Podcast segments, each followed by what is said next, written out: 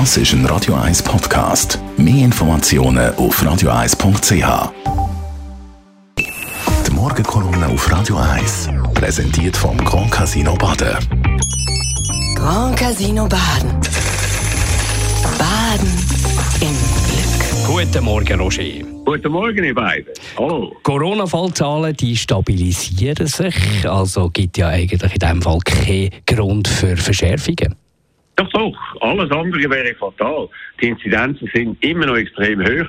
Das ist wie wenn man statt mit 130 in einer 50er-Zone dort mit 120 durchrast. Nein, wir müssen schnell ab vom Pedal, sonst passieren weiterhin Sachen, die wir alle nicht wollen. Der R-Faktor, der entscheidende R-Faktor, ist immer noch klar über 1.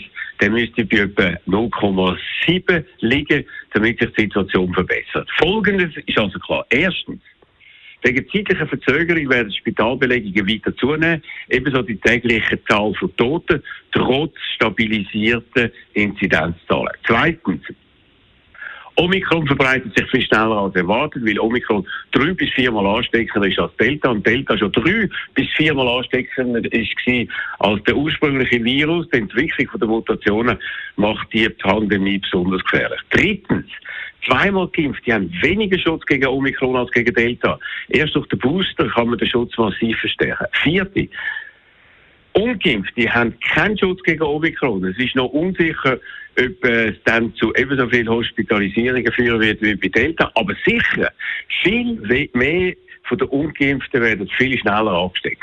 Fünftens, Booster-Kampagne ist verschlammt worden, spart, zu wenig, too little, too late. Noch vor Wochen hat äh, Christoph Berger, der Chef der Impfkommission, hat gesagt, Booster sind noch nötig für die über 65-Jährigen. Jetzt neu äh, Sache wird da verkündet, ab fünf Jahren. Für die Mehrzahl kommt der Schutz, der zusätzliche Schutz spart. Äh, es wird im Januar die Situation noch weiter zuspitzen. Sechstens. Die übrigen neuen griffigen Maßnahmen kommen spät. Auch nach der Abstimmung über das Covid-Gesetz vor drei Wochen und der klaren Zustimmung von der Bevölkerung hat es wenig Bewegung gegeben. Stattdessen weiter hin und her zwischen Kanton und Bundesrat. Erst am Freitag sollen neue Maßnahmen verkündet werden. Fazit, auch der Teil von der Pandemie ist schlecht gemanagt worden. Äh, fast nach, nach zwei Jahren wenig Lerneffekt. Das ist enttäuschend, ernüchternd und in vielen Fällen leider auch fatal. Welche Massnahmen kommen jetzt da? Was ist Ihre Meinung? Du, äh, es hat ja da die Konsultation wieder gegeben. Es scheint sicher zu 2G kommt. Frage in welcher Form. Auch als 2G Plus, also dass sich auch Geimpfte und Genesene an vielen Orten testen lassen müssen. Wegen Omikron wäre das richtig. Aber einerseits wäre das Stoßen und Übergriffe, weil die Boosterten ja weiterhin gut, gut geschützt sind und darum äh, der Antrag von mehreren Kantonen, man hat vorhin den ausgehört, auch im Kanton Zürich, die Boosterten müssten sich nicht noch zusätzlich testen lassen.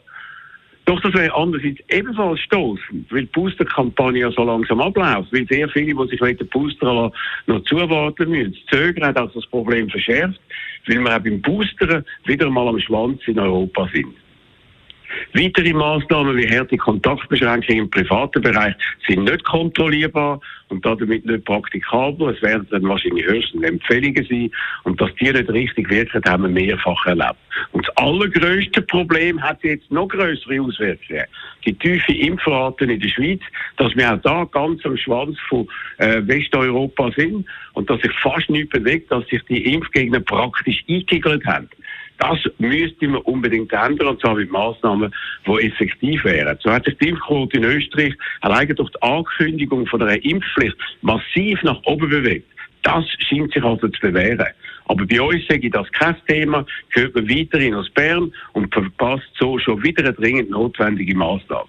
Es ist also alles wie immer, auch nach fast zwei Jahren, too little too late. Man kann es fast nicht glauben.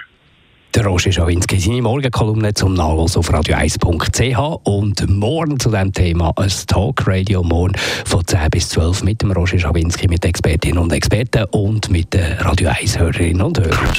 Die Morgenkolumne auf Radio 1.